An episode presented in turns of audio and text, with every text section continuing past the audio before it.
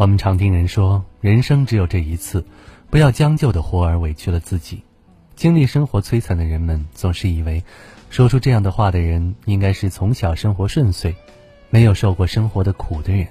毕竟说的容易，做着难。但走过半生才明白，我们确实应该如此。人活着能够一帆风顺的走完全程，已经是最大的幸运了。总有一些世事无常，让人措手不及，所以。当我们身处不同的环境时，需要有不同的生活方式。正如佛说，人生能讲究，能将就，在好的环境当中，能够过着讲究精致的人生；而如果不幸身处坏的阶段时，也能够将就着度过那段时光。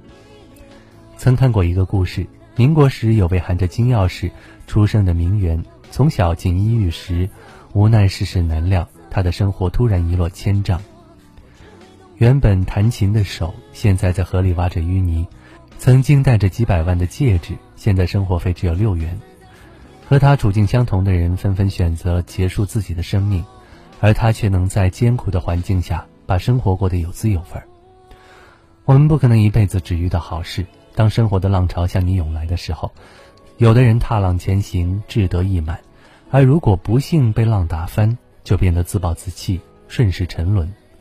而有些人却能够在顺境时接受命运的馈赠，讲究的拥抱生活；在逆境时承受命运的打击，将就的度过人生。